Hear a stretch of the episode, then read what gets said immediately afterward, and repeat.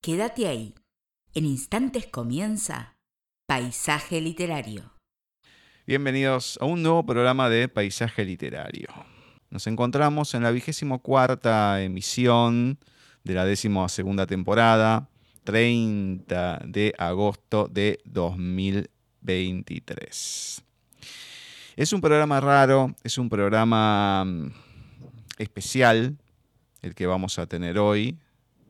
Más allá que venimos de una entrevista muy, muy arriba con Gaby Kesselman Love de Lubina Editorial, con Modefoque, con muchas risas, con mucha onda.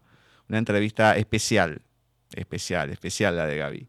En el segundo bloque vamos a estar charlando con Eduardo Cristóbal de Lucas, que lo conocimos hace un tiempo ya, pero hoy nos viene a presentar su último libro de relatos y comeremos perdices. Pero esta cuestión de ser un programa raro, porque dentro de poco, en dos programas más, vamos a cumplir 500 emisiones. Un programa con, bastante contenido, con, con fiesta, por tantos años, tanto que ha pasado por el programa.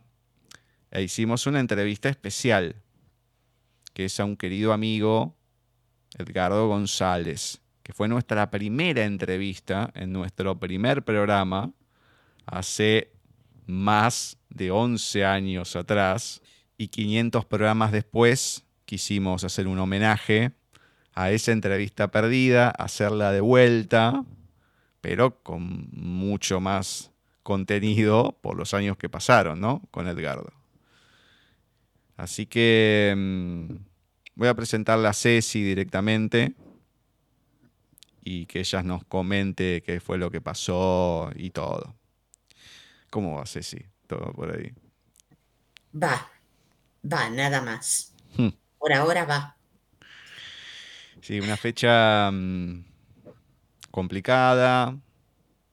Algo le anticipé a la gente, pero bueno, para entrar un poco más en detalle, si bien estas lecturas las estamos grabando un día antes que se emitan, o sea, el 29 de agosto, nos enteramos un ratito antes que falleció un amigo muy, muy querido, muy importante en el programa, que hace poco tiempo, el, el 8, grabamos una entrevista que la vamos a estar pasando en el especial de los 500 programas de paisaje. Pues fue nuestro primer entrevistado, más allá de ser amigo, etcétera, etcétera. Dijimos, bueno, como esa entrevista se perdió, vamos a grabarla de vuelta, es el momento, qué sé yo. Y antes de empezar a grabar, me llega un correo de una lista en la que estoy, que había fallecido una persona.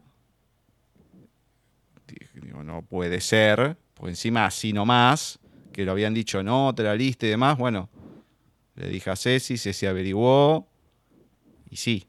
Realmente sí, Gus, fue así, nos tomó muy, muy desprevenidos porque estaba muy bien Edgardo este último tiempo y sabía que se habían ido, que había ido con Gloria, su esposa, a, las termas, así que estaban las termas, habían tenido un almuerzo bárbaro con chivito, él estuvo haciendo chistes, eh, cantando eh, después del almuerzo, con todo el grupo que iban. Y salieron de allí y la coordinadora del grupo les dijo si querían ir hasta un diquecito que hay por ahí cerca a sacarse fotos. Y Edgardo le dijo a Gloria que no, que él no tenía ganas de caminar, que lo dejara ahí, que se quedaba sentado en el micro eh, a descansar, que ella fuera tranquila. Bueno, salieron todos los del micro Quedó un solo matrimonio, parece, sentado atrás, y Edgardo eh, dejó su bastón al costado del asiento y se recostó. Cuando volvieron, eh, todos, todo el grupo, Edgardo seguía como durmiendo y la esposa lo, lo, lo, quiso despertar y bueno, ya no pudo. Ya no pudo y lo único que le dijeron, el matrimonio este le dijo que no, que lo habían oído roncar dos veces De modo que, bueno, desesperada Gloria y la misma gente del grupo subieron al micro y lo llevaron a un hospital cercano ahí. Lo entraron obviamente en camilla, les costó mucho sacarlo porque ya había un cierto rigor en el cuerpo. Y bueno, nada, este, entró ya muerto. Yo doy gracias al cielo que, que partió durmiendo, Gustavo. Sí, no, no, no, eso, cuando es así... Partió durmiendo. Creo que es... Una de eh, las mejores, uno de los mejores pasajes. Sí, es como uno quiere. Si bien es imprevisto y todo, pero no estás internado, conectado, ni nada, ¿viste? No tenés un cáncer. Bueno. Nada, nada. Además, después de, haber, de haberlo pasado súper bien. Claro. Sí, no, no. Está feo decir que es un regalo, ¿no? Pero yo creo que, que no merecía otra muerte, Edgardo. Con todo lo que ya había pasado. Sí, no, no, más allá. A ver, para el que no lo conoce, Edgardo González, compañero del taller literario que estaba en el Museo Eduardo Sibori, que comandaba Ceci, desde antes que estuviese Ceci. Eh, también era presidente, fundador en sus momentos de la Biblioteca Nuevo Ser, que en la entrevista que les comenté también va a hablar, porque es todo un raconto de su vida y demás como que fue siendo pionero en varias cuestiones, desde su ceguera y todo, pero avanzando, sabiendo mucho de entidades, estando, pero recorriendo toda la Argentina, con los Boy Scouts, con eh, su labor en su momento en las Fuerzas Aéreas, de todo, de todo, ha estado en todos lados, miles de vivencias, repito, lo van a poder escuchar. Eh, es una sensación rara porque es una fiesta lo que hicimos para los 500 programas. No solamente la entrevista, sino bueno, todo lo que se armó. Em, y, uno queda hoy ya sabiendo eso raro porque es una fiesta, lo vamos a celebrar con él, aunque ya no esté, pero es raro. Es raro porque lo grabamos, lo vivimos, eh, no sé. Lo disfrutamos. Lo disfrutamos. Eh, una cosa muy loca, bueno, ya lo dije, el primer programa, el primer programa que se borró, quedó perdido por ahí. Y, tuvimos miles de oportunidades. Dijimos, bueno, son 500 programas, dale, vamos a hacerlo, ¿te parece? Sí, sí, sí. Podríamos haberlo hecho en los 400, que lo pasamos de largo, en los 200, en los 100, en el quinto, qué sé yo, porque se había perdido, lo repetimos. No, justo se da ahora, no sé, todo muy raro, pero mm, no vamos a hacer el programa que hacemos siempre, ya un poco lo anticipé. Vamos a leer solamente un par de textos de, Edgardo, todo lo que son las lecturas convencionales, los audios, lo vamos a dejar para otro momento porque mm, esto no es que pasó eh, lejano a la grabación y te vas asentando, no, no, es justo en este momento. Entonces es imposible poder hacer un programa, unas lecturas con la mente en un lado y, estar leyendo algo que uno no siente, que no le interesa, que no, no importa. Entonces, em, Capaz que lo hemos hecho de otra manera con otras personas, pero bueno, acá me parece que, que, medita que lo hagamos de esta manera, así que todo tuyo, Ceci.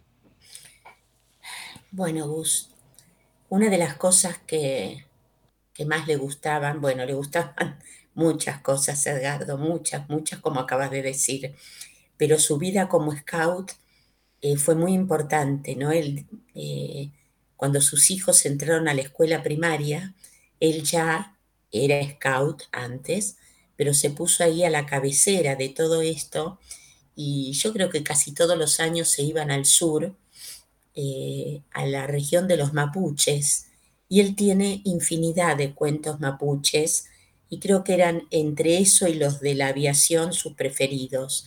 Hoy vamos a leer uno que a él le gustaba mucho y a nosotros también. Alma Mapuche, de Edgardo González.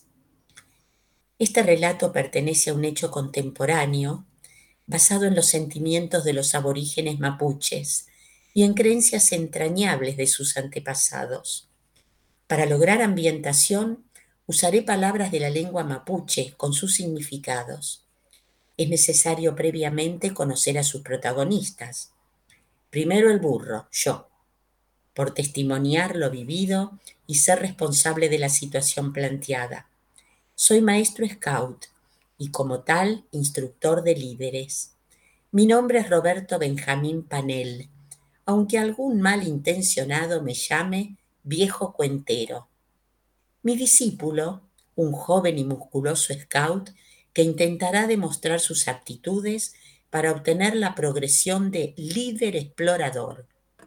Es polifacético, de gran vigor, servicial y bondadoso, y muchas veces pedante, sábelo todo e insoportable.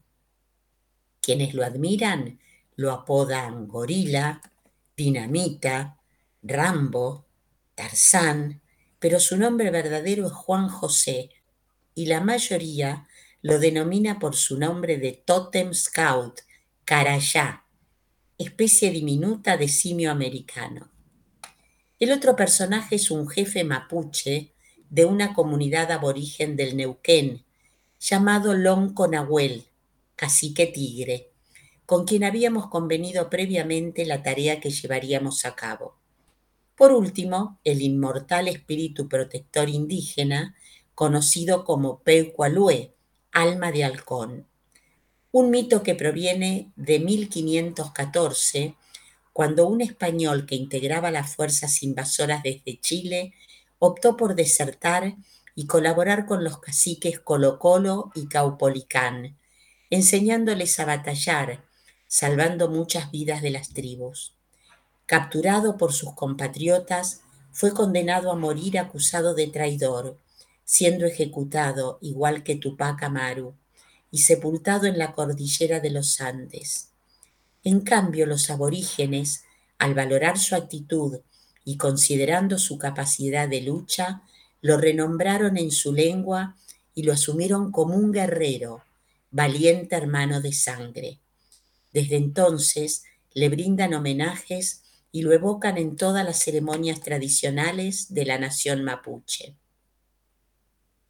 Hace un par de años, desempeñándome como jefe de un campamento scout en la localidad de Pino Achado de la provincia del Neuquén, y de acuerdo a lo planificado, me reuní con Carayá y Lonco Nahuel para iniciar la aventura, que consistía en que el aspirante realizara un campamento en soledad, desarrollando técnicas de supervivencia, orientación, códigos de señales y claves, teniendo como única compañía la naturaleza con su flora y fauna. Tiempo de duración, tres lunas, tres días. Las reglas indicaban que tanto el cacique como yo debíamos supervisarlo a prudencial distancia sin contacto directo y en silencio. Mientras permanecíamos sentados sobre las rocas, se acercó a Yelén, que significa sonrisa, una indígena hermosa, hija del lonco Nahuel, trayéndole algunos elementos. Carayá sacó pecho, se le hizo agua a la boca y la atravesó con una mirada libidinosa, lo que no pasó desapercibido al celoso padre, quien clavó sus ojos en el joven atrevido, al tiempo que instintivamente su mano derecha se dirigió a la empuñadura del cuchillo de caza que llevaba sobre su guata, sobre su panza, bajo un silencio elocuente. La temperatura de la situación derretía la nieve. Me vi obligado a intervenir y grité, ¿Estamos listos? Partimos. El cacique con su cabeza indicó que no, y me explicó que a partir de ese momento yo sería su huerquén, su jefe, que él estaría a cargo por ser el vaquiano de la zona. Antes de iniciar la marcha, Nahuel nos contó la leyenda completa, en detalles, de Peucualue, alma de halcón, que me pareció sumamente interesante emotiva, hasta ponerme la piel de gallina. Pero Carayá comenzó a burlarse, manifestando que era una fábula sin sentido, que eso nadie lo podría creer, y después de discutir, pactó un desafío con el jefe aborigen, consistente en que él demostraría que su coraje era superior a cualquier espíritu alma errante y vencería las exigencias desafiantes que le indicara el lonco, alterando con eso los planes originales.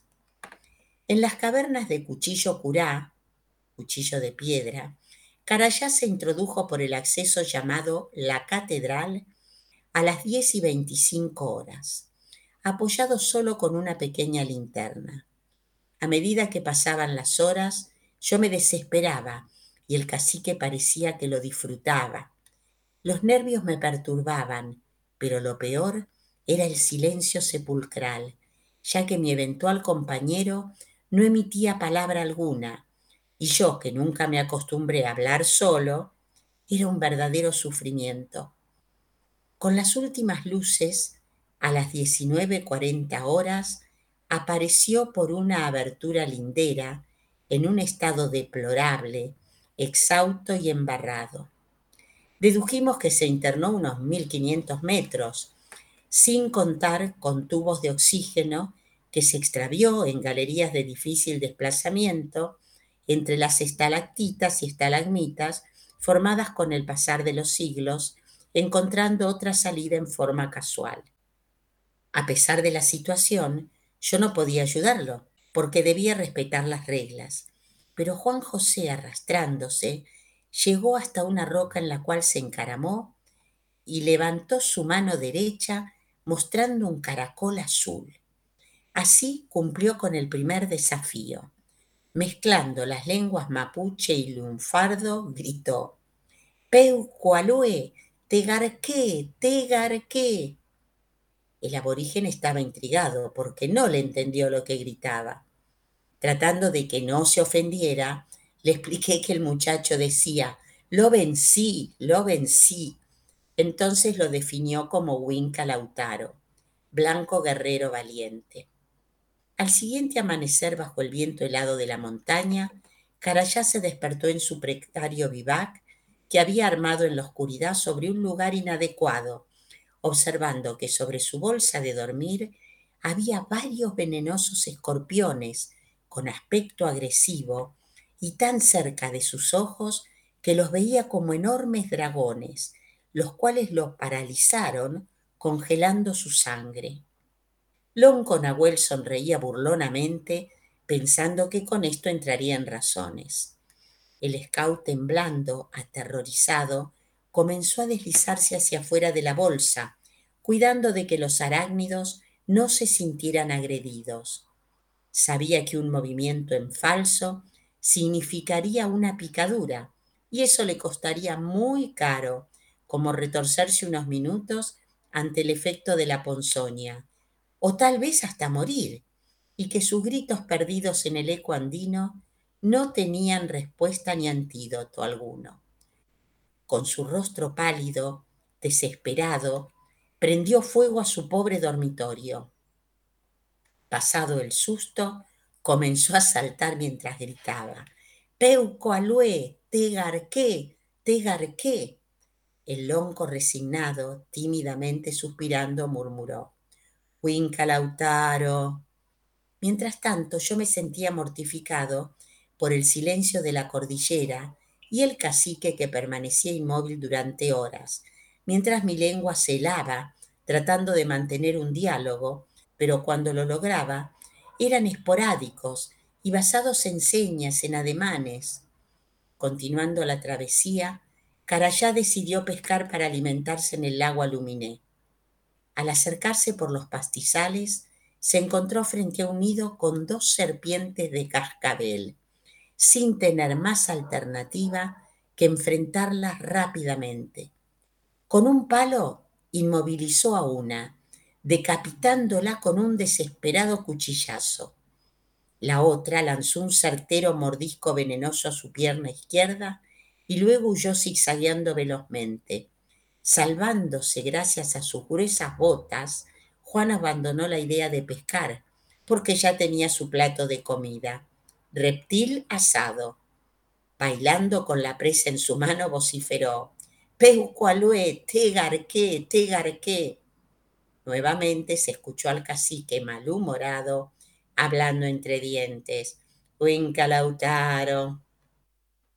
Próximos al volcán Copahue, lugar de agua caliente, ascendimos a 2.850 metros de altura sobre el nivel del mar en un sitio llamado Mahuida Tromu, montaña de las nubes, donde Carayá debía pernoctar en zona nevada, cubierto solo con cueros de cabra, junto a la tumba que guarda los restos sagrados del Peucualue. Una vez en el lugar armó su vivac y junto a él un fogón para poder sobrevivir a las bajas temperaturas. A medida que pasaban las horas y se veían las primeras sombras de la noche alargarse sobre el pedregoso suelo, veía cómo se consumía la leña, la poca y húmeda leña que había podido conseguir. Comenzaron a notarse rasgos de preocupación en su rostro. El hambre ya se hacía sentir y la nevisca era cada vez más fuerte. Para disimularlo, intentó caminar alrededor de la pila de piedras que cubrían el espíritu sagrado, hasta que su rudimentaria vestimenta se enganchó con las espinas de una rama de araucaria. Sintiéndose aterrorizado, interpretó que una mano del descuartizado cacique lo tironeaba como queriéndolo introducir en la sepultura, y exclamó, Dios mío, San Sogaca, y se desplomó desvanecido. Lonco Nahuel comenzó a danzar de alegría, mientras repetía, Huinca Huillón, blanco cobarde, y otras palabras que no alcancé a comprender. Esperé un tiempo prudencial y rompiendo el maldito silencio, Dejando de lado las reglas de juego, me acerqué a Carayá con el fin de socorrerlo, reanimándolo. Inmediatamente el scout de rodillas imploraba perdón a Dios, a Peucualue, al cacique y a todos sus ancestros en tono desesperante. Lonco Nahuel, ¿qué hace? ¿Qué decís? le pregunté. El cacique, con una ligera expresión de alegría, respondió: Peucualé Lautaro, Winca Huillón, se garcó, se garcó, yo aprender. Esta triste historia iba culminando cuando emprendimos el regreso. Caminando montaña abajo, pude observar que Carayá se desplazaba lentamente, con dificultad, llevando las piernas abiertas y nos perseguía un olor que precisamente no era el del volcán. En la cumbre de Maguida Tromu Aún permanecía el con Nahuel expresando su alegría aborigen, rompiendo el torturador silencio, nos transmitía la canción del cacique mapuche. Winca Huillón, se garcó, se garcó, se garcó, se garcó. Moraleja, el joven scout logró comprender que la soberbia no es buena consejera Maestro Scout Halcón Creativo, Edgardo González. Cuando la pluma se agita en manos de un escritor, siempre se remueve algún polvillo de su alma. Qué bueno. Este texto, según la fecha que puso Edgardo acá, eh, fue escrito en el año 2014. Bueno, bien. En esa época sí existía el taller literario todavía. Sí, empezamos en el 2005, Gus. Bueno, por eso, 14 todavía estaba. Porque no sé cuándo terminó, pero 14 estaba seguro. Empezó, eh, terminó, si no me equivoco, en el... No terminó, nos terminaron, nos echaron. Sí, bueno, sí. En el 2018 aproximadamente. Fue un año antes de la pandemia, más o menos. Sí. Sí, sí, sí. Y claro, porque fueron, sí, 2019, fueron casi del 2005, 14, 14 años habrán sido. 14, 15 años yo había calculado. Yo estuve buscando algunas cosas y estaba en junio o julio de 2019 la presentación del libro que, contra mi voluntad, le pusieron paisaje literario. Bueno, la culpa la tiene también nuestra amiga Vicky que lo eligió. No, sí, no, no, no, no. Todos lo elegimos, Gus. Mm, no, Hubo una persona que tiró el nombre, y otro, sí, sí, sí, sí. Yo dije, no me parece, qué sé yo. Todo, no, sí, sí, sí, sí. Bueno, ya está. Si todos dijeron que sí, yo que no, ya te- en mayoría está, no puedo está. decir nada. Pero bueno, ahí otra que me garcaron. O sea, este, mirá, te iba a decir lo mismo. Te, mirá, te iba a decir exactamente lo mismo. que hacer el bailecito, me garcaron, me garcaron. Eh, por las dudas, y la- yo calculo que la gente lo habrá entendido. Es el lunfardo, la segunda sílaba, pónganla primero y la primera segundo. Y ahí van a tener el verbo correcto. No lo digo por pudor, pero el lunfardo sí, sí, sí, se dice de esa, de esa manera, precisamente. Bueno, ¿tenemos alguno más, de Edgardo? Sí, tenemos otro que a él le gustaba mucho también, que mm, él mismo pone. El título es Requiem del viejo cazador. Y antes de comenzarlo pone maravilloso cuento evocando a los cóndores, aves majestuosas si las hay. Caía el atardecer y el sol se desvanecía en reflejos sobre el semblante del viejo don Tralcatufe, a quien la inacción del silencio le permitía mantener latente cada momento de su pasado. En la ladera del cerro Loncohue, muy cerca del Antuleufú, río del sol, emerge de la nada el rancho con gruesas paredes de adobe y piedra, amparo de don Tralcatufe. Un viejo nómada buscavida, de sangre aborigen mapuche y nacido en ese lejano lugar de la provincia de Río Negro, conocido por los rayos de mil amaneceres amontonados en la frente y un ímpetu como el torrente de los deshielos.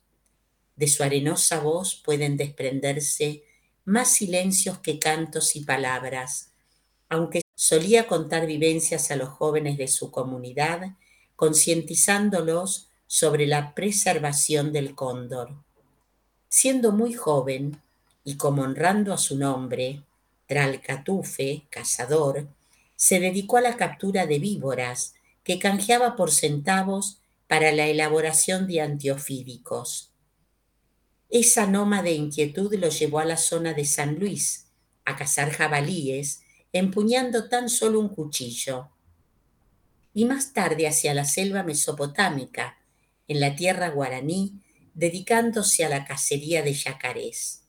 Un trabajo que rendía bien, pero que no pudo soportar ante el clima tan diferente a su Mapu, su terruño natal.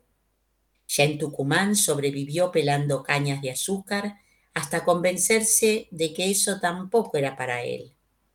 Por ser un varón errante y de alma solitaria, siempre tuvo ocasionales compañeras, aunque nunca una esposa, y de hijos, vaya a saber los que han quedado en el camino. Arribó a Chilecito, provincia de La Rioja, y allí trabajó varios años en los socavones de la mina La Mexicana, a 4.600 metros de altura. Lo hizo hasta que entre tantas voladuras con dinamita que se hacían, sufrió un ligero accidente. Entonces optó por trabajar por su cuenta y se fue a la vecina región de Talampaya, en lengua quechua, árbol del río seco. En un refugio que supo ser un antiguo puesto serrano, el viejo mapuche de pocas palabras se instaló encontrando prácticamente todo lo que necesitaba, todo lo que necesitaba. Agua pura del río, una huerta, algunas llamas y un puñado de cabritos. Se dedicó a trabajar de vaquiano, como guía de turistas en esa zona, semejante a un inmenso desierto rojo, donde se vive la sensación de pasar por el túnel del tiempo. Allá donde hoy se observa un zorro gris escabulléndose detrás de unos arbustos, pueden hallarse fósiles de moluscos, insectos y plantas que surgieron durante una explosión de vida animal que transcurrió cuando la zona estaba cubierta de lagos y grandes ríos. Más tarde, se abocó a guiar gente hacia la zona sur, siempre en La Rioja, en la quebrada del Cóndor. Ahí había que escalar hasta lo más alto del cerro para ver las espléndidas aves sobrevolando la cabeza de los visitantes, tan cerca que instintivamente los curiosos no pueden evitar encoger los hombros y amagar agacharse. A este animal rapaz diurno también se lo llama kuntur, según la lengua quechua. Para llegar a este balcón natural de paredes para llegar a este balcón natural de paredes escarpadas, hay que avanzar por un camino pedregoso y en subida, hasta la localidad de Pacataza y finalmente Santa Cruz de la Sierra, sin abandonar el territorio riojano. El viejo don Tralcatufe sabía indicar muy bien cómo enfilar a paso lento hacia la cima de los cerros. La travesía debe hacerse siguiendo una angosta huella que serpentea la montaña.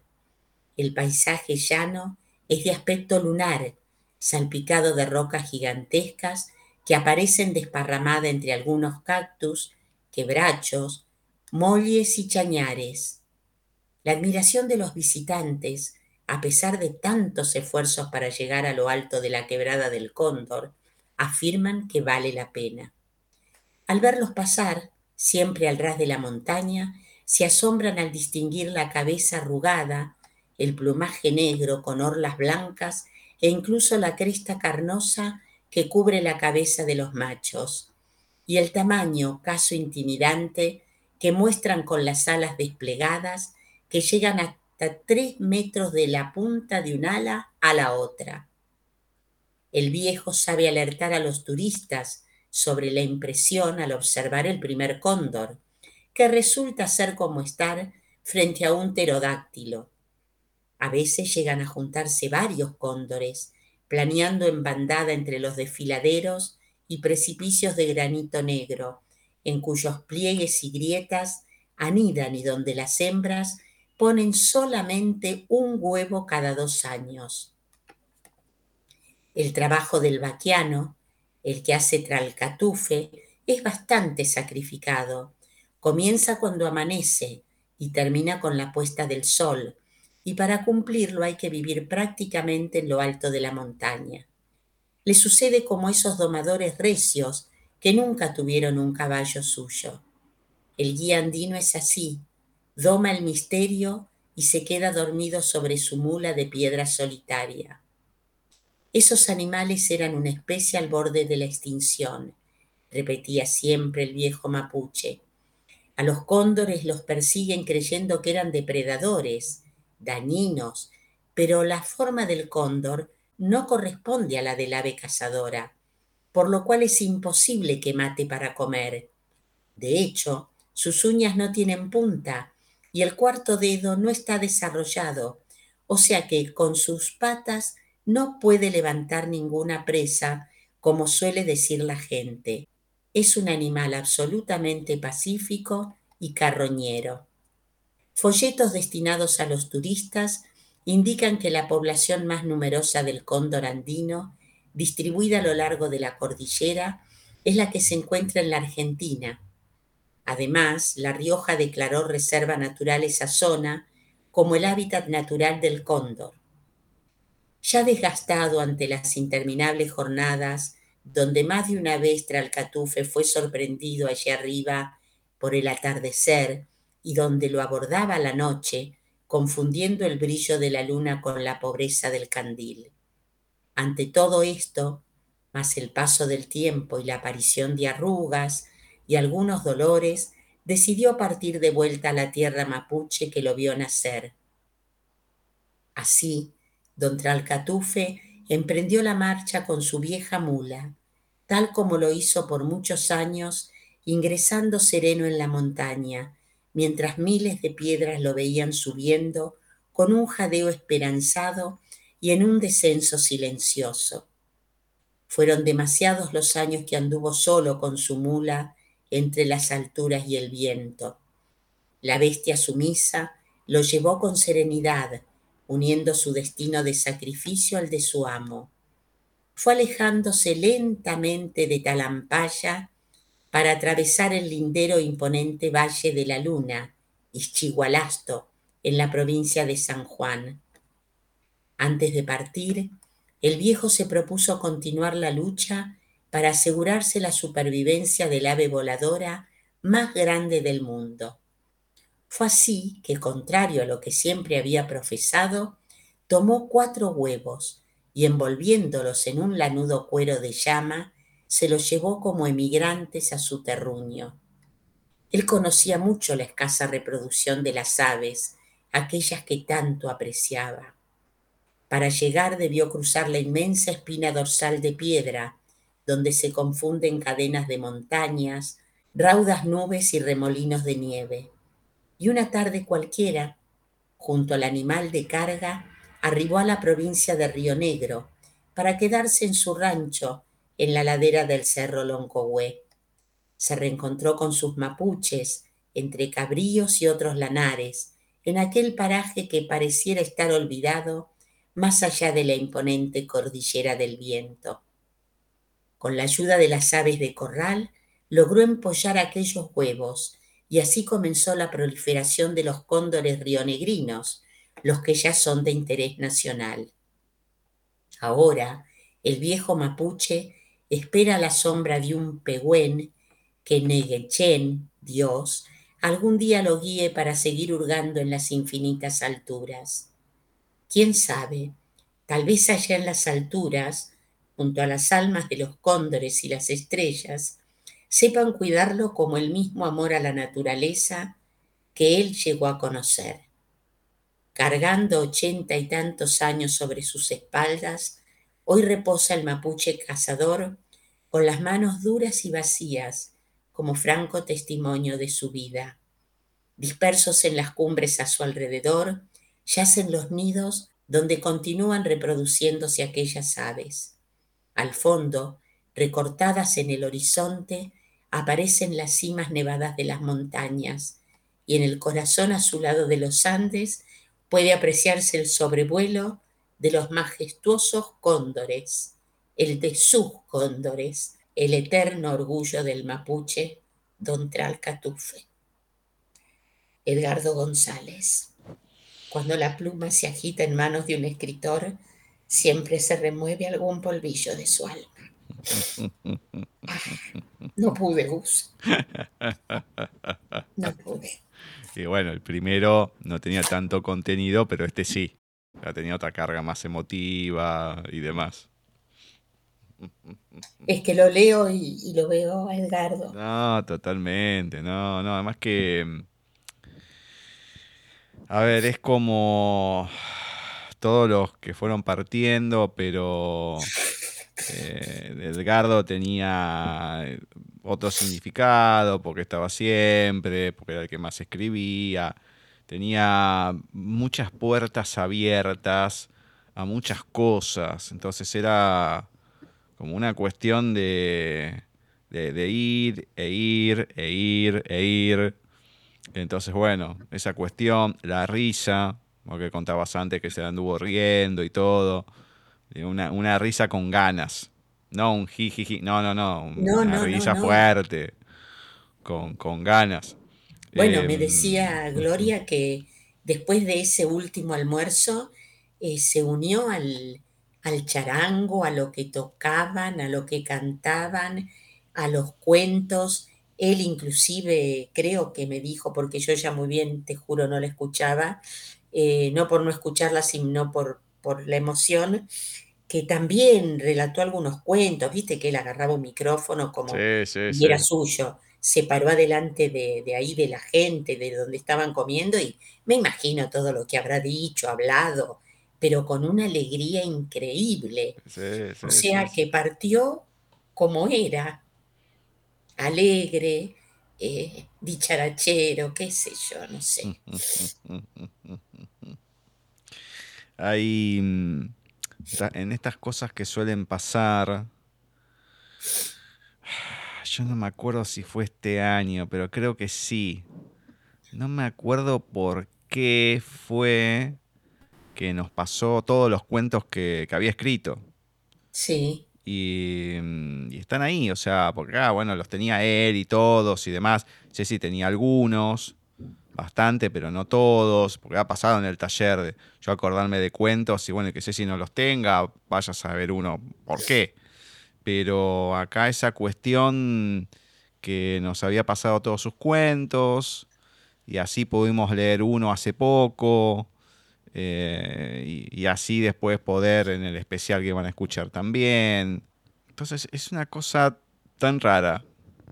Es como pasó con Pau Bonet Cabezas, que... Exacto, yo me acordaba de eso. Claro, porque no, nos había pasado todos un tiempo antes que falleciera, decía que nosotros éramos los únicos que leíamos sus cuentos y si alguien lo tenía que tener éramos nosotros y demás, porque él lo distribuía gratuitamente. Sí, Y bueno, estaba en el proceso del, del último que no llegó, pero bueno, es- esa cuestión de poder tener aunque sea lo, de ellos y de tanto en tanto seguir difundiendo, leyendo, pero mm, eh, no sé, es una sensación rara y más rara va a ser cuando hagamos el especial y todo, bueno, no sé, es una cosa rara en, en todos los sentidos. Por lo menos hoy eh, pudimos hacer esto. Me parece que si bien es la primera vez que lo hacemos, es lo que nos salió y bueno, y acá está. Queda acá estos cuentos para que los disfruten, espero que así haya sido.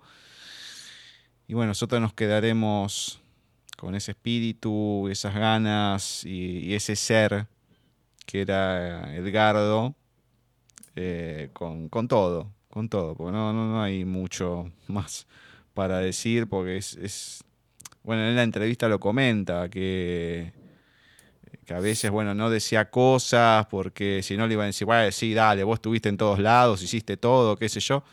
Y y sí, sí, es cierto. porque todo. estando en la Fuerza Aérea pasó por todos lados, con los Boy Scouts también, entonces, bueno, un tipo que no se quedaba quieto, y sí, estuvo en todos lados, de la Argentina y demás, recorriendo, conociendo, mangueando para la biblioteca y todo. Así que no sé en qué quedará la biblioteca ahora, No sé, porque era el alma, era el que llevaba todo adelante. era el alma de la biblioteca. Así que, bueno, es, eh, va a ser raro. Ya es raro cuando lo, lo vi en el correo. Es raro cuando Ceci me lo confirmó. Es todo muy raro. Así que, bueno, queda mm, esto como una especie de tributo a Edgardo y, bueno, seguir leyéndolo en tanto en tanto en el programa. Y que lo que hizo mm, no, no quede ahí, ¿no? Que, que siga moviéndose. Exactamente, nuestro homenaje va a ser eterno para él. No, totalmente. Sí, sí, sí, sí, sí. Ahora en el segundo bloque vamos a estar charlando con un escritor español, Eduardo Cristóbal de Lucas. Nos va a venir a presentar su último libro de relatos, Y comeremos perdices. Y trataremos de cambiar un poco el ánimo para la entrevista y todo, que- que sea de otra manera, pero ahora a continuación, en un ratito, vamos a charlar con Eduardo de un poco lo, anterior, lo que ha escrito y lógicamente el último libro de relatos.